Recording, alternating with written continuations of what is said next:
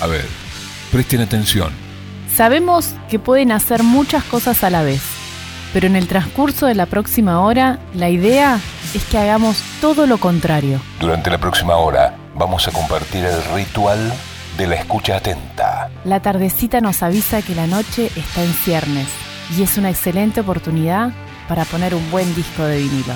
Comienza aquí 33 RPM. El programa en el que el Club del Vinilo Neuquén musicaliza en Capital.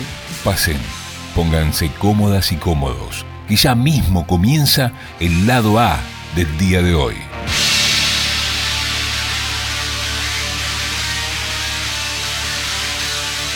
Hoy es el día de Patricio Biondelli.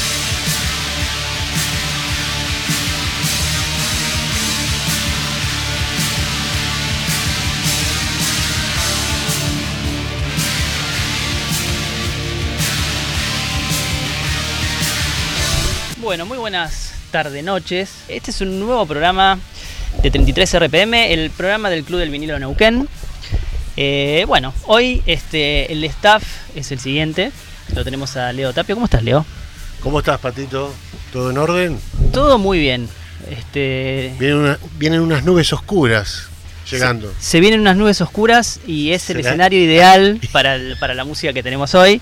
También la vamos a presentar a Sabrina. ¿Cómo estás, Sabrina? ¿Todo bien? Buenas, buenas Patito, buenas Leo, buenas todo el mundo. ¿Cómo estás, Abri? Bien, bien, acá esperando las... eh, o sea, en realidad es como que el pato invocó el escenario perfecto, ¿no? O sea, Sí, no puede, sí, no sí, puede sí. venir, no puede haber algo más atinado que una tormenta en este momento para acompañar este programón. Tenemos una especie de, de velas también. Son este, digitales, pero está Ahí se pueden ver por el vivo, estamos Sí. transmitiendo en vivo. Patín, ¿querés contar por dónde? Estamos, sí, en la página de 33 RPM, sí, de, de Facebook. Y eh, bueno, obviamente estamos por FM Capital 88.5 si están en la zona de Neuquén. Y eh, también en www.capital885.com.ar Exacto. para que nos puedan escuchar si están en Y se pueden forma comunicar remota, con ¿no? nosotros, ahí el Leito tiene el teléfono, ¿no? Yo tengo el WhatsApp, Exacto, Sí. a este mismo WhatsApp.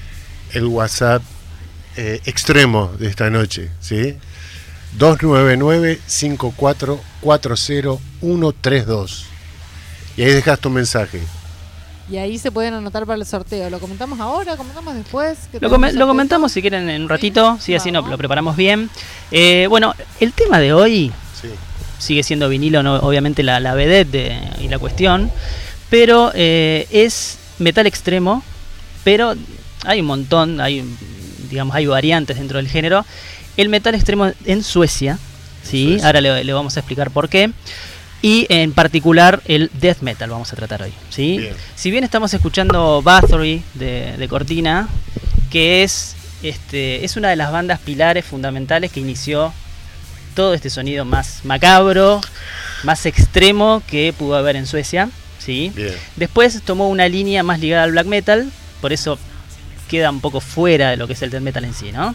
Sí. Pero este, como preámbulo, algunas cosas que queremos decir que es el death metal así en sentido general, porque Suecia eh, no es un capricho el hecho de decir hablo de Suecia o hablo de algún país nórdico, porque sí, Suecia es este, tiene una de las escenas metaleras más grandes a nivel mundial, ¿sí? Bien. Así nomás, por lo menos lo que es este de los 80 y, y medio, 85 en adelante, ¿no?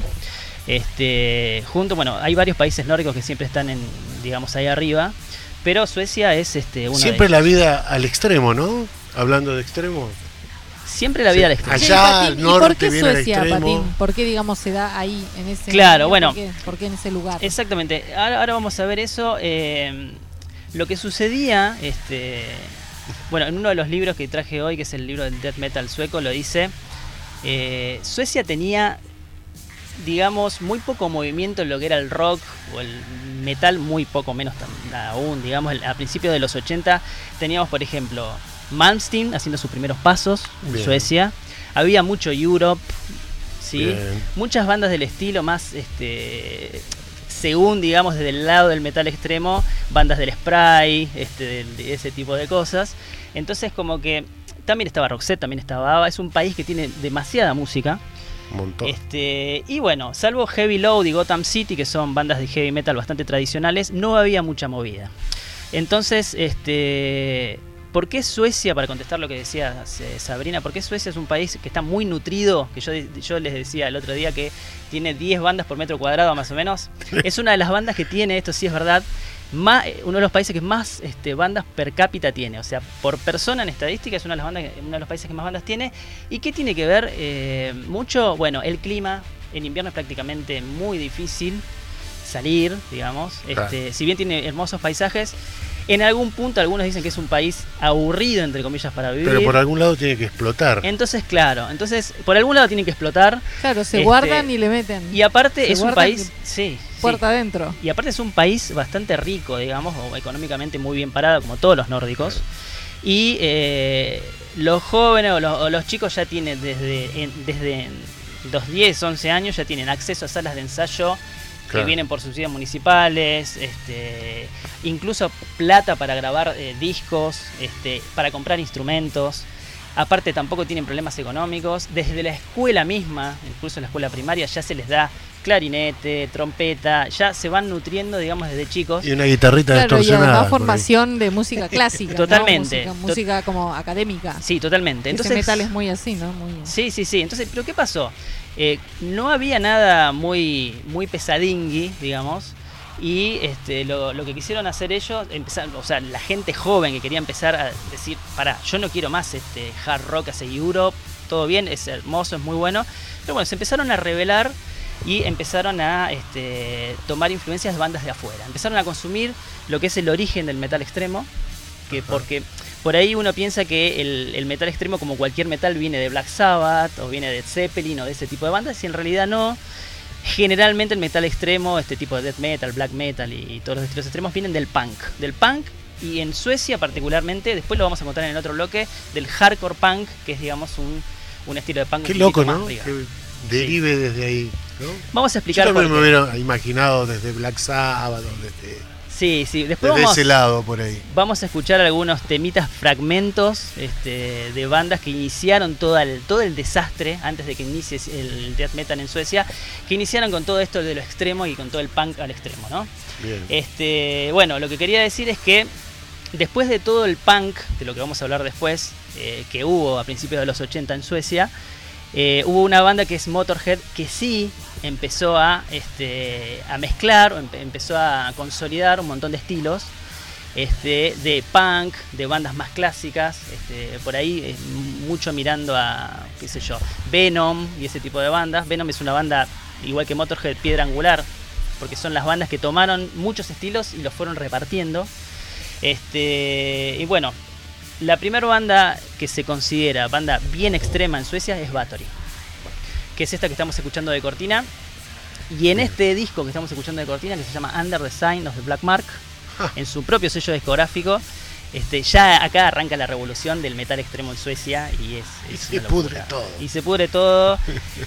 Años después arranca lo que es el death metal y es este, bueno, es un país hermoso musicalmente, que ahora este. No, eso sí, claramente está. Ahora vamos a hablar un poquitito en el, en el bloque que sigue, este, que en realidad sería el, el surco número uno. 33 RPM. La velocidad del mejor sonido en radio.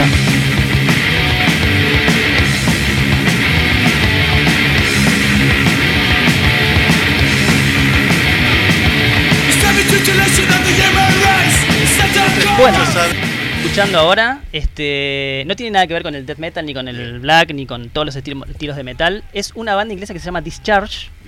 Discharge que, bueno, se formaron a fines de los 70 en Inglaterra, ¿sí? Y, este, bueno, empezaron a tocar una evolución de lo que era el punk, o el street punk, o el punk de Sex Pistols, y el punk que ya estaba constituido a mediados de los 70. Lo, llevaron al extremo, ¿sí? Este, y bueno, de ahí nacen otras vertientes este, llamadas hardcore punk, horror punk, crust punk, y bueno, y hay demasiados, ¿no? Que ya van subiendo tanto de tono que terminan en el grindcore, ¿no? que es otro tipo de, punk este, metalizado, digamos, llevado a un extremo. Este, esta banda Discharge es fundamental en el, nacimiento de todo lo que es el death metal en Suecia, porque como les decía, si bien viene del punk, incorpora un montón de elementos que después iban a usar en los estilos más extremos de metal. ¿sí? Por ejemplo, el típico sonido de golpe de batería ya no era el mismo, Ajá. ¿sí? Ya no era el, mismo eh, sonido de batería que tienen todas las bandas punk tradicionales, sino que a ese, es de tipi- a ese tipo de sonido le llamaron D-Beat, D-Beat, Sí. ¿sí? Justamente por la banda Discharge. Este, donde era, bueno, un, un estilo de batería mucho más agresivo, más similar a lo que se usaba en el trash, ¿sí? Y que muchos dicen también que Motorhead también usaba un poco. Y ¿No que, era más speed motor? Claro, bueno, sí, sí, ti- ti- tiene también una, una- una- una relación. Este, entonces, nació un movimiento de, de jóvenes en Suecia a principios de los 80, de fanáticos de Discharge y de Motorhead también, De Motorhead. ¿sí? que tenía mucho punk. Bandas como, por ejemplo, Anticimex, que ahora vamos a escuchar un pedacito, una banda de Gotemburgo es esta. Después vamos a hablar de Gotemburgo más adelante. Estos se formaron en el 81, le pusieron el nombre, el término D-Beat, en, en alusión a la banda Discharge que a ellos tanto les gustaba. Y bueno, con ese ritmo característico de batería, voces totalmente extremas, gritadísimas y las guitarras totalmente distorsionadas, este, generaron este tipo de punk que ya salía, un poco el punk ya era casi metal, ¿no? Esto es Anticimex. 33 RPM, más que coleccionismo, es un amor.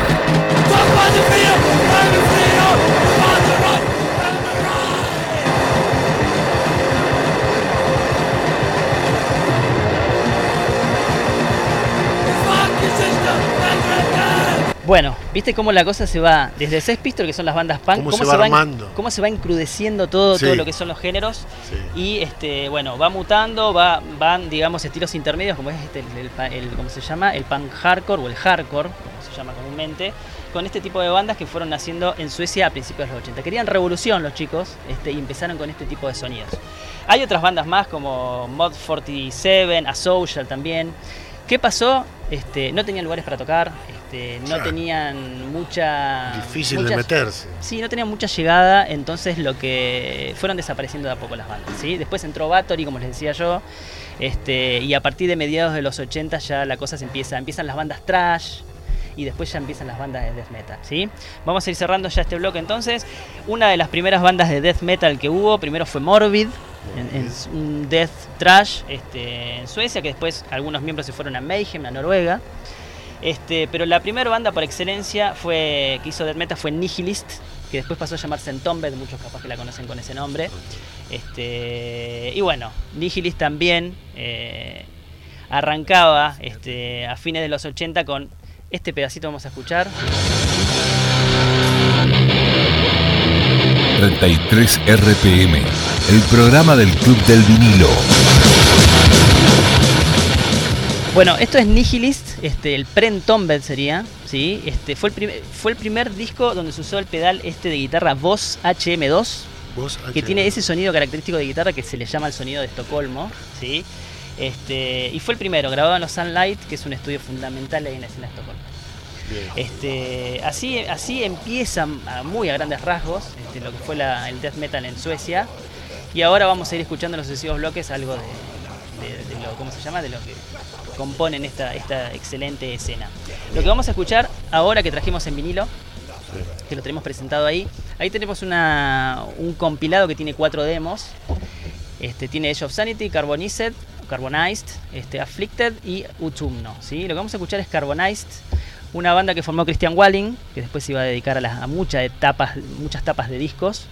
Este, estuvo también el cantante de Ethereum ahí, Christopher Johnson, y este, el baterista Piotr Polaco, que bueno, también un genio que después se fue a Ethereum. Bien. ¿Vos tenés alguna teoría el porqué eh, de las letras, de los logos indescifrables? Si ¿Sí? querés en el próximo bloque lo hablamos. Pero ¿Te me parece? parece buenísimo. Vamos a, vamos a escuchar entonces, ¿te parece Carbonized? ¿Sí? Dale, Este, vamos, de, vamos, de- vamos. de los primeros sonidos este, del death metal en Suecia.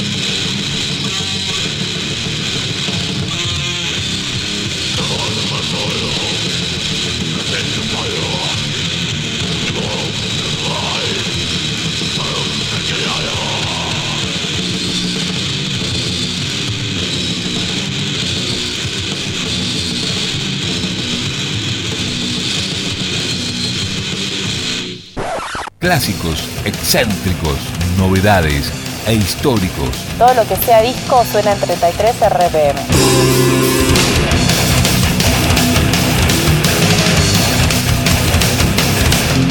Bueno, seguimos en este viaje de lo que es el death metal en Suecia.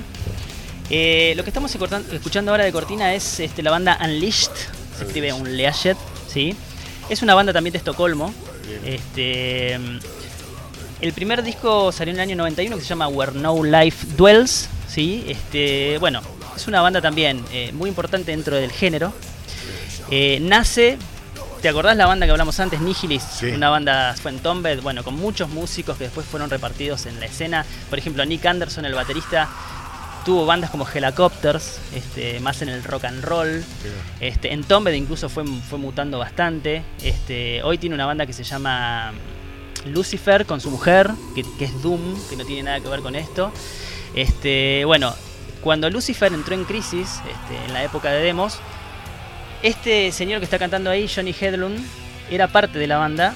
Se terminan peleando porque él quería un concepto un poquito más de viking, death metal, digamos, hablar más de mitología y ese tipo de cosas, de los ancestros de, sus- de sus tierras. Y Nick Anderson no quería, entonces bueno, hasta ahí llegó Nihilis, se pasa a llamar Entombed y este muchacho Johnny Hedlund forma esta banda que se llama Unleashed. Realmente muy buena, es una banda que sigue hoy. Hablan mucho del martillo de Thor, de Odín y de toda esa mitología nórdica hermosa que hay también. Este, bueno, también, como todo género que, que va sucediendo, va mejorando y se va perfeccionando, ¿no? Claro. Vos, Leo, también, este, en tus gustos musicales también tenés bandas que se van haciendo por ahí más progresivas. Viste que cuando Sí. la banda es más complicada, más intrincada, ya es más progresiva. Eso, eso es cuando vas madurando musicalmente. Sí, ¿no? Y a medida que van pasando los. Primero arrancás como un loco. Eso es ¿Querés cuando se va ablandando la milanesa, Exactamente, se. Claro. se va hablando la milanesa o por ahí ¿Eh? dominás más el instrumento. Este, Exactamente. y empiezan los egos en la, en la banda. cuando arrancás, arrancás con toda la leche, digamos, ¿sí? Este, y querés tocar a 10.000 por hora. Después vas madurando la cosa Claro. y se va transformando también en algo progresivo, vas metiendo arreglos de otro Amalgamas. tipo, vas bajando la velocidad. Exactamente. Este, y le vas con- eh, encontrando el gustito a la canción, a, a- a- a la música. ¿sí? Pasó con Queensryche, con un montón de bandas, Por ¿no? supuesto. sí. Bueno, así como pasan las bandas, este, también pasa en las escenas, en, las- en la- en los géneros, ¿no? Porque siempre que le hablamos también de un, de un ¿cómo se llama? De un, de un género musical, siempre hay asociada una escena. Así que no lo dije en el bloque anterior. La escena no es solamente la banda, es también la gente que va a ver las bandas. Si no, las bandas, entorno. fíjate lo que pasó con estas bandas punk que yo te decía en Suecia al principio, Sí. no las iba a ver nadie, no, no prosperó por ese mismo motivo, entonces la escena no creció. En Suecia, este, todo un compendio de cosas como era el, tape trading era fundamental, que era el intercambio de cassette que había en los 80, fundamental, cómo se iban conociendo gente, cómo se iba el boca a boca. Claro, porque aparte estamos hablando de principios de los 80, época de demos en todos lados. En Alemania arrancaban con el speed y el thrash metal Sodom y todo ese tipo de bandas, todos con las primeras épocas de demo, todavía ni siquiera el disco debut. Este, cómo se iban mandando cartas en puño y letra, cassette de un lado para el otro y cómo se iban este, conociendo las bandas de esa manera, ¿no? En un mundo donde no había internet, no había nada. Claro, no había nada. Este, de hecho, hoy sigue pasando, sigue habiendo fanzines también y todo, pero es ínfimo, es muy chico. Es muy chico. La música llegaba en una galera vikinga. Claro, más o menos, en un cuerno. Este, también la escena la, componían. Este, en, Suecia había un, programa de radio que llamaba Rockbox, que al principio te pasaba Europe y todas esas bandas más clásicas, y después se fue endureciendo, y ahí conocían mucho. Como nos pasó con Headbangers acá en los 90, que vimos videos y demás. También había disquerías muy importantes donde socialmente se iban conociendo, iban pegando los afiches, necesito baterista, necesito el otro. Ahí se iba formando la escena también. Este, todo eso compone la escena, las revistas, los, las programas, los programas de radio. Todo el entorno. Todo el entorno. Y, las bandas que son los protagonistas, ¿no? no sí.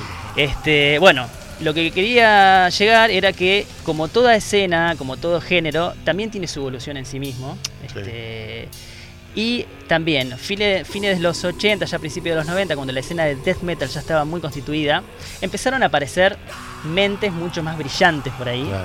Como es el caso de. No todo tan rabioso, digamos. Exactamente. No, a veces sí, pero con una este, cualidad adicional como era pero la metiendo más melodía por ahí. Exactamente. Y alguna capacidad adicional, como algunos se, se animaba por ahí a meter una voz normal, porque podía cantar. Claro. Este, algún chelo, como vamos a escuchar ahora. Bien. Este, una, de, una de las personalidades más importantes que hay en Suecia, en lo que es el metal extremo, es Dan Suano. ¿sí? Sí. Que tiene. que tuvo sus primeras bandas Edge of Sanity, o su primera banda más consolidada, que es la que vamos a escuchar ahora, es la remera que traje. Este, este es de uno de los primeros discos. Este, qué noche, Tete. Qué noche. Este, bueno, en Suecia es uno de los personajes más queridos. Tiene un estudio de grabación que se llama Unisound, donde grabaron muchísimas bandas ahí. Este, y lo que tenía Dan Swan, aparte de tener 800 bandas, tiene bandas de metal progresivo, como Nightingale, muy buena, por ejemplo. Lo que él hacía era, este, con ellos Sanity, un death metal bastante crudo, pero con muchas este, estructuras diferentes de lo que ya venía el death metal, ¿no? Muchos cambios de ritmo, este, mucho solo de guitarra, mucha voz limpia, otros instrumentos, como le decía recién, instrumentos de cuerda, como el cello. Este, y bueno, se notaba la evolución en ese tipo de gente que eran distintos. ¿sí? Como pasa con los de Opet, por ejemplo, este, con Peter Tadgren de Hypocrisy y demás. Así que lo que vamos a escuchar ahora es. En este vinilo amarillito este, hermoso que Ese vinilo amarillo que se está, se está mostrando ahí. Leo lo está mostrando. Este. Es la banda Edge of Sanity. Este es el segundo disco del año 92. Lo está mostrando Leo porque estamos en vivo por Facebook, ¿no? Exactamente. estamos en vivo por Facebook, no lo dijimos Leo. Face to face, Facebook. Facebook.com sería barra 33 RPM, este Discos más Radio, bueno ahí nos encuentran, ahí está el streaming de la radio. Este, también nos pueden escribir por WhatsApp, ¿sí? Sí. Y ¿qué más? El WhatsApp es 299-5440-132 con el profesor eh, Biondelli, ¿sí? Dando maestría de Death Metal. Ahora vamos a chequear si nos mandaron el, algún mensaje. Bueno, vamos entonces con Age of Sanity. Dale. Esto ya es evolución en el death metal sueco. Este, vamos a escuchar un poquitito de chelos y mucha mucha otra, agresividad. Otra variante. 33 RPM, el programa del Club del Vinilo.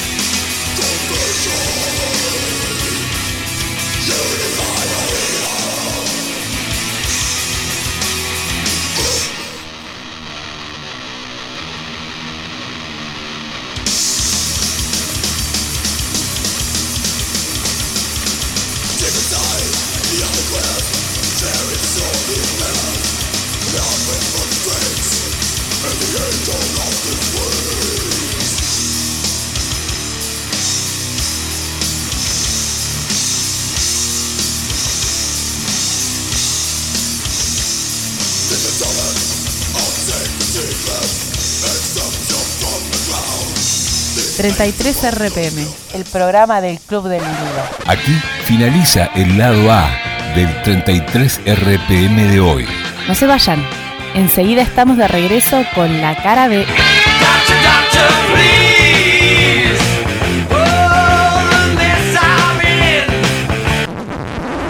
Hoy es el día de Patricio Biondelli. 33 RPM, más que coleccionismo, es un amor.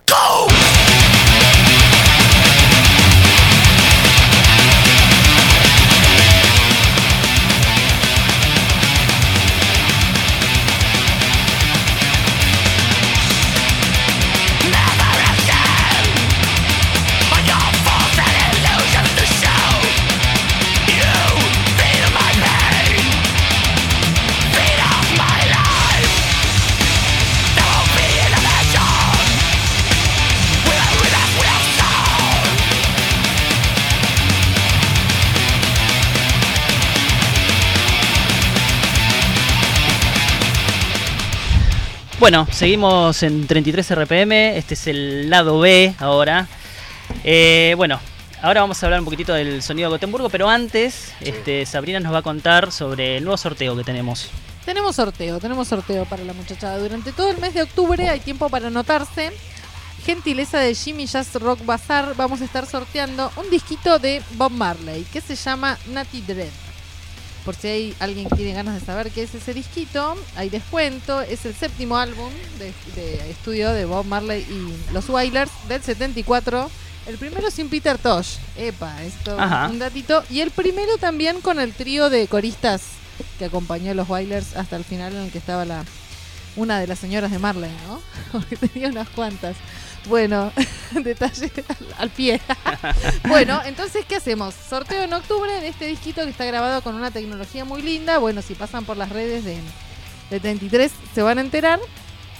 Se anotan a través de las redes o dejando un mensajito hoy. ¿A qué teléfono, Leo? Al 299 5440132 Perfecto. Bueno, Leo, eh, cuando arrancamos el programa hablamos de, de Suecia. Bueno, creo que no dijimos, pero es un país que tiene 550 Sí, 50 puentes. puentes, sí.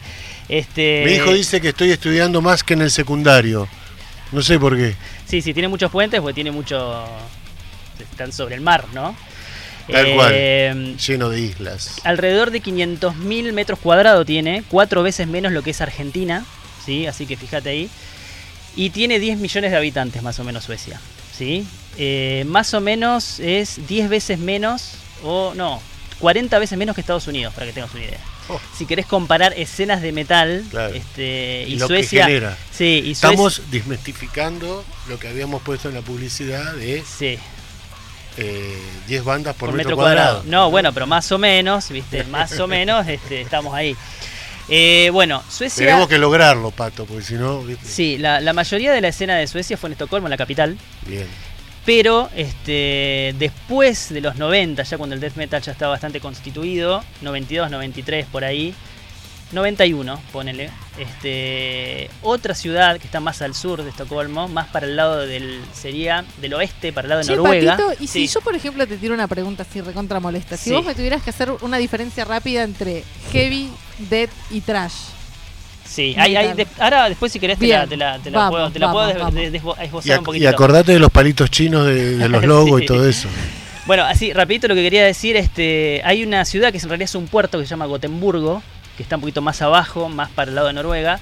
¿Es parte de una. ¿Es capital de algo? No, De- no, de no. la parte no- noroeste. Estuve Estuviste, estudiando, estuviste estudiando. La capital es Estocolmo, eh, Gotemburgo es una otra. ciudad importante. Creo que es la segunda ciudad más poblada. Sí. Este, bueno, y ahí nació un, movimiento nuevo del death metal. Bien. Bastante diferente al crudo, agresivo y oscuro que, Que venía. que era el que venía de Estocolmo. Ese no es el del saxo, ¿no? Este es el del saxo. De hecho, Bien. esta banda, muy bien, ¿Cómo estoy hoy, por Dios? Esta banda que estamos escuchando ahora de Cortina, que es At the Gates, en el último disco metieron un saxo y quedó muy bien. A eso es lo que yo te Claro. decía antes de que hay gente que se animó a más, a meter otro tipo de cosas. Claro, de ampliar la mente. Claro, bueno, At the Gates es una de las bandas creadoras del estilo. Este, lo que quería decir es que, bueno, el nuevo género llamado Death Metal Melódico de Gotemburgo, así se llama, o el sonido de Gotemburgo, así es como se lo llama el Death Melódico de ahí, cambiaba un poquitito lo que eran las estructuras eh, musicales de los temas. Vos esto, Leo, sos músico y lo entendés.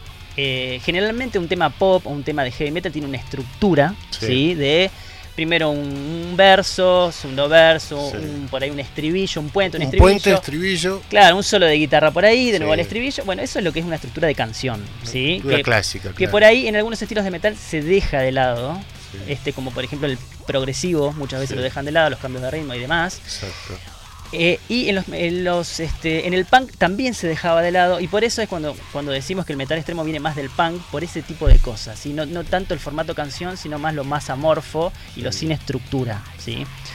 Este, estas bandas de Gotemburgo cambiaban un poquitito la, la- la escena de Estocolmo y hacía y traían más influencias de la New Wave of British Heavy Metal, mucho de Saxon, de Iron Maiden, Bien. este, y mucho también del speed y el heavy metal que se hacía en Alemania, de Halloween, Running Wild, de todo ese tipo de bandas. Entonces se hacía una mezcla de death metal con doble bombo, con trémolos de guitarra y demás, ¿sabés lo que es el trémolo? Sí, sí, sí. Este, pero con el tucutaca tucutaca por ahí de, de- de Halloween, este, las melodías de, con guitarras gemelas, Bien. ¿sí? Y eso fue o es lo que Lo fueron incorporando. lo fueron incorporando y eso es lo que a, a principios de los 90 se llamó el sonido de Gotemburgo. ¿sí? Era mucho más amigable para que no le gustaba tanto el ruido, lo más... Lo más Claro, por, por algún lado había que entrar. ¿no? Exactamente, y yo te, yo te recomiendo bastante ese tipo de bandas porque la boya no es gutural, sí Claro. es gritada, en general estamos hablando, ¿no? Por ahí hay casos puntuales, ¿no? Más frescura, más claridad, era más que nada, vos escuchás In Flames, por Más ejemplo. mezclado. Claro, y es, es un sonido más, más claro, este, más parecido al del heavy metal o al del power metal en algún punto, Bien. pero con voces más gritadas, con trémolos de guitarra, con blast beats por ahí de batería también, y ese tipo de cosas. El, el género, como les decía, nació a principios de los 90. Gotemburgo siempre fue una ciudad que estuvo bastante secu- fue muy secundona de Estocolmo siempre, tenían ese complejo y por eso iniciaron con esta impronta o esta iniciativa de ir, ir con todo con algo nuevo para poder hacer el contraste, ¿no? Este, hubo una banda que se llamó Grotesque en, lo- en los 80 que era bien de las podridas. Este, y esa empezó a desparramar músicos para todos lados. Por ejemplo, el cantante este que estamos escuchando, de Anders Lindberg, Tompa, este, que tuve la suerte de conocer en Chile cuando vino a. The Gates. Realmente muy bueno. Este, pero bueno, las tres bandas que formaron el género son esta The Gates, Dark Tranquility e In Flames. Bien. Estas tres bandas formaron el sonido de Gotemburgo y, y hoy por hoy son bandas, no te digo grandes, pero para el que está metido en el metal ¿Es extremo las esto que conocen. vamos a estar escuchando ahora? Ahora vamos a estar escuchando esto.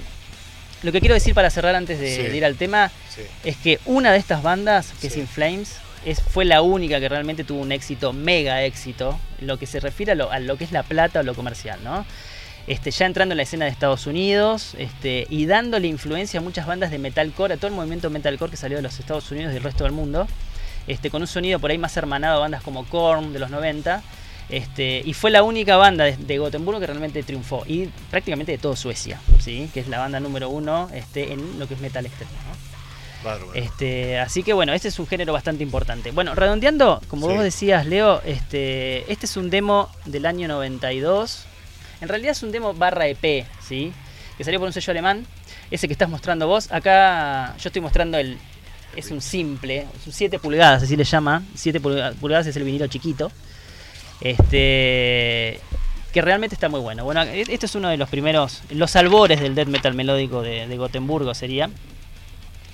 Este, A Moonclad Reflection se llama este EP barra demo que salió en el año 92. Slaughter Records fue el sello, un sello alemán. Y realmente, bueno, es un poco más crudo de lo que empezaron a hacer después en Skydancer, The Gallery, The Mindsign, todo ese tipo de discos donde, era, donde había voces femeninas, guitarras acústicas y demás.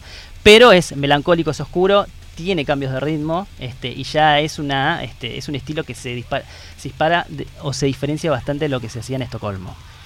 Comunicate con el profesor Biondelli al 299-5440-132 y preguntale lo que quieras, lo que quieras. Bueno, tengan cuidado. ¿eh? Este, acá, acá ya. este, Bueno, ahora vamos a leer después. Tenemos dos, mes- dos mensajitos, ¿sí?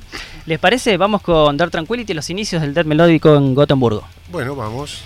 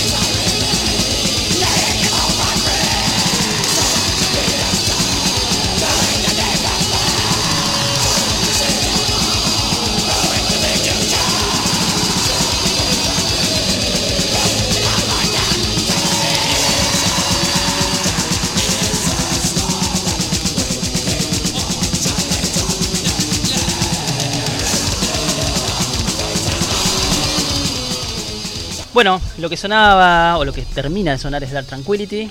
Segundo demo, disco chiquito, vinilo, 7 pulgadas. Este, los inicios del death metal melódico de Gotemburgo. Sí. Este mini que, se llama que en- Sí. encontré acá un cassette hermoso, Que no se te caiga. un cassette divino. me, me estás metiendo presión. La tiene que dar vuelta, viste, en el aire. Este, que me parece una belleza de cassette. Este, Vos mostrá, Leo, los cassettes, los vamos comentando, así este, yo voy sacando el vinilo que viene. Bueno, este cassette. Acordate que me tenés que traducir los títulos, ¿viste? Porque. Bueno, eso, eso que tenés en la mano es Sacrilege. También una banda del sonido de Gotemburgo. Bien. El baterista de esa banda que también cantaba, Daniel Sí. Svensson, este, después fue mm, baterista de In Flames, de, de esta banda que estamos escuchando ahora de Cortina, Ahora, ¿qué técnica que tienen que tener Uf, los bateristas muchísima. de esta línea, no? muchísimo. Mucha muñeca, ¿no? Bocha de Este, estado físico, Mucho entrenamiento. ¿no? Claro, dieta ¿no? sana. Yo creo buen que sueño. también deben tocar este con mochilas en las, en las pantorrillas, ¿viste? Eh, bolsegos, eh, claro. Bolsegos con, eh, con punta de metal. Bolsegos con punta de metal como para entrenar. Este, pero no, la verdad que tremendo lo, lo de esta gente. Y vos me decías que hay. Después un va a sonar este, baterista- Leo, ponelo por ahí. Sí. Un baterista que, que, que era tu predilecto, me parece, que tocó en varios en varias bandas, me comentabas la otra vez. Ay, ¿cuál puede ser? Eh, Déjame a ver pensar, déjame pensar porque hay, hay varios bateros que me gustan ver si mucho. desde acá, si- Este es el que va a sonar acá. después. Sí, ahí puede a ser. ver. Este, lo que estamos escuchando de Cortina para cerrar lo que decíamos del, del sonido de Gotemburgo es In Flames. Para mí su mejor época. In Flames tuvo dos o tres épocas. A muchos les gusta más la época actual, que es un poquito más metalcore. Pero bueno, es música y a todos este, te- tenemos distintos pareceres, ¿no? Sí. Esto que estamos escuchando de fondo es lo que te decía yo. Mira, se lo vamos a pedir a Fabián que suba.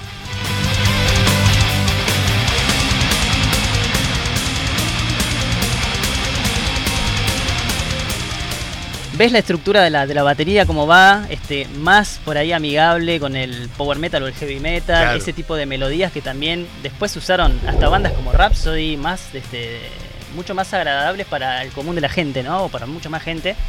Este, por eso decían que el sonido de Gotemburgo se fusionaba más con el heavy clásico de Inglaterra y con estilo más, este, con estructuras de canciones. Bueno, eso, eso cerraba lo que era el, el surco número 3 del sonido de Gotemburgo.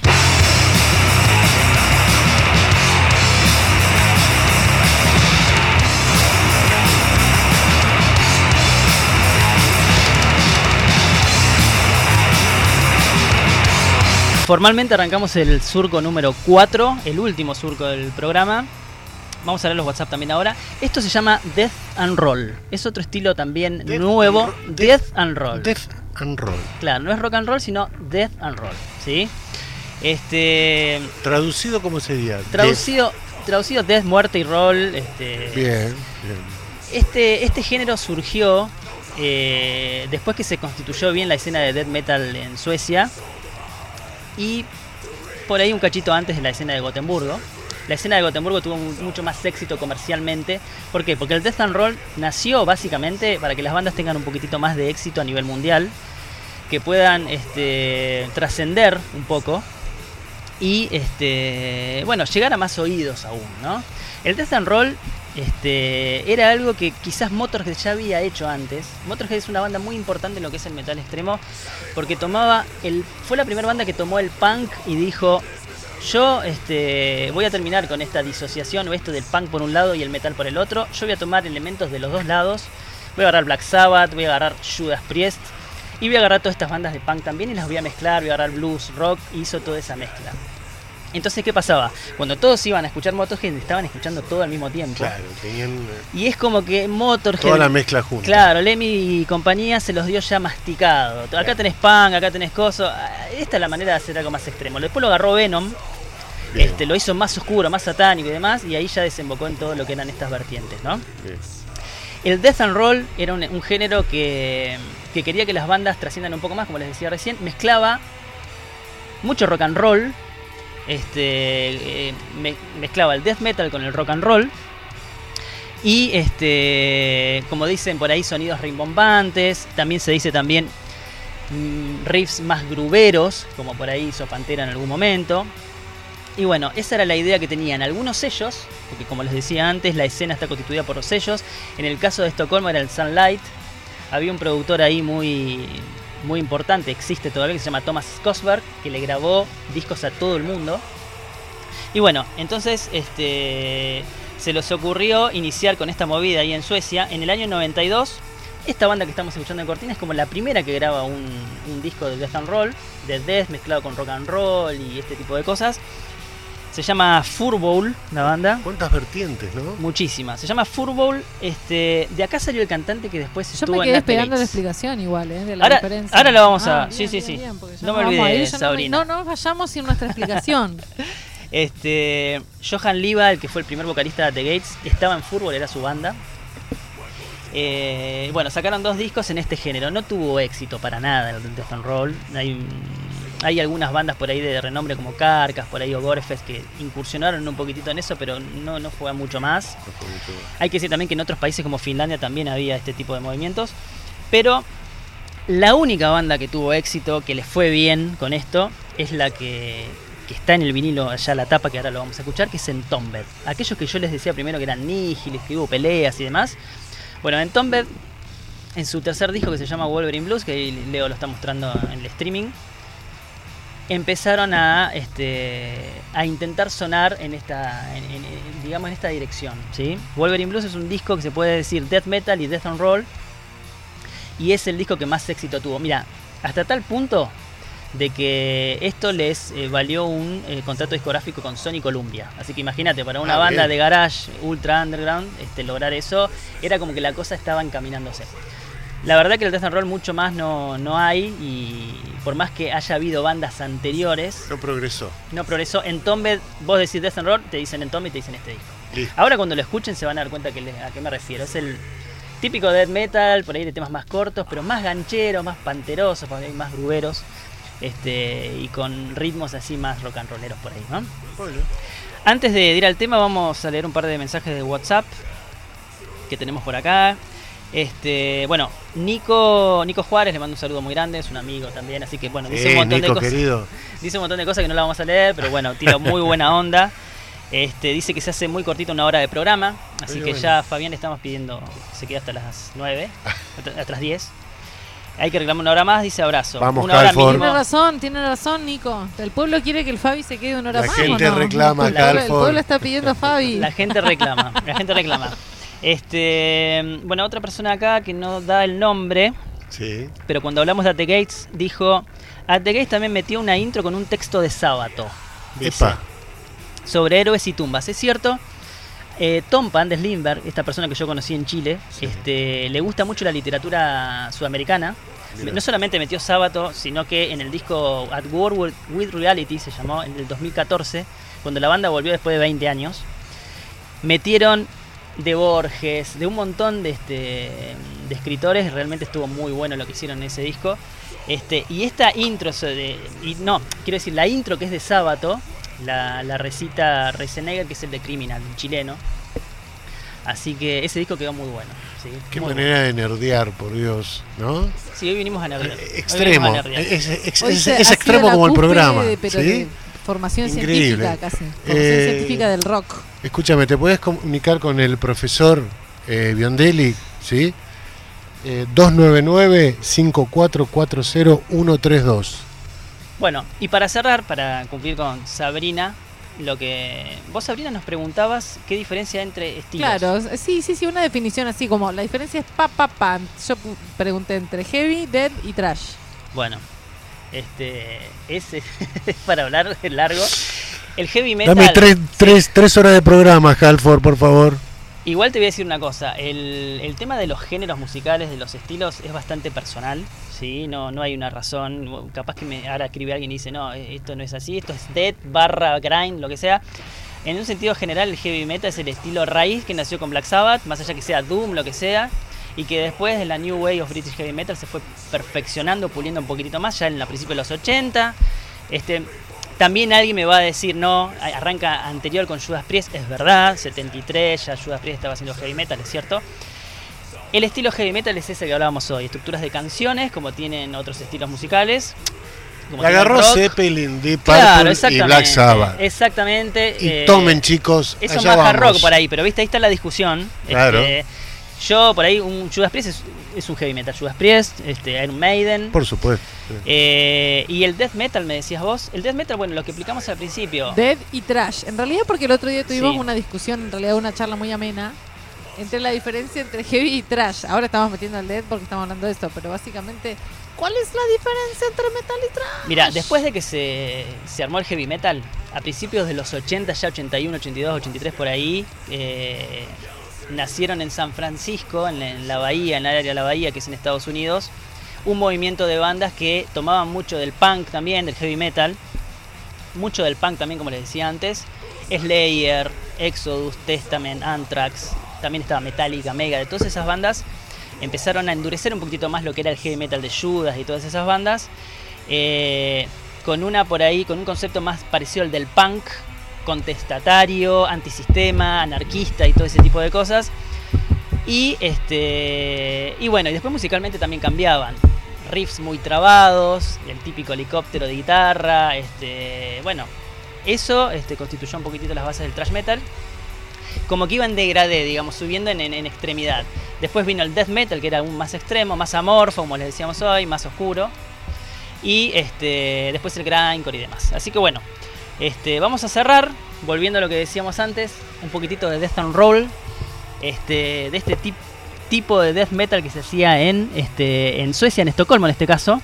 Pero bueno, mezclando esto del, del- ¿cómo se llama? Del, rock and roll, sonidos rimbombantes y demás, ¿no? Esto es lo que, lo que hablamos recién tanto tiempo de rock, de este death and roll. Lo que vamos a escuchar es Entombed, Entombed. Y vos, Leo, vas a ir haciendo la despedida mientras voy surqueando el disco. Lo que he aprendido esta noche de lo que es el metal extremo con Un el poco. profesor, con el profesor Biondelli es increíble. Pero es, es muy poco en una hora. Y bueno, Es muy poco. jamás pensé que había tanto para hablar, mirá vos. Bueno, No, y, pero nos y tenemos que ir. fuera. Nos tenemos que ir, así que Bueno, vamos vamos con el tema y agradecemos a todos los que nos acompañaron en esta noche increíble. Sabrina, Gracias, Abri, por venir. gracias por toda la logística. Eh, Pato, Gracias, Leo, vos también Bueno. por venir, por, hacer- por hacerme los pies. nada más. No, no, pero, pero no es lo mismo estar solo que alguien te dé el pie y que te ayude. bueno, Me, me- me vino muy bien. Nos vemos el próximo martes con una especial de The Cure. A cargo Ah, bien, mío. buenísimo. Epa. 33 RPM.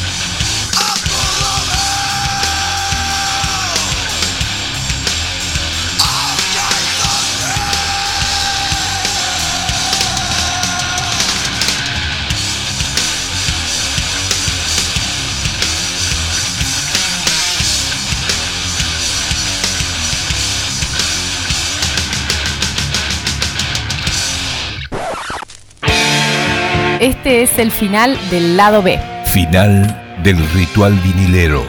Hasta aquí compartimos 33 RPM, el programa del Club del Vinilo en Capital. La semana que viene nos encontramos para celebrar un nuevo rito vinilero. Hasta la próxima.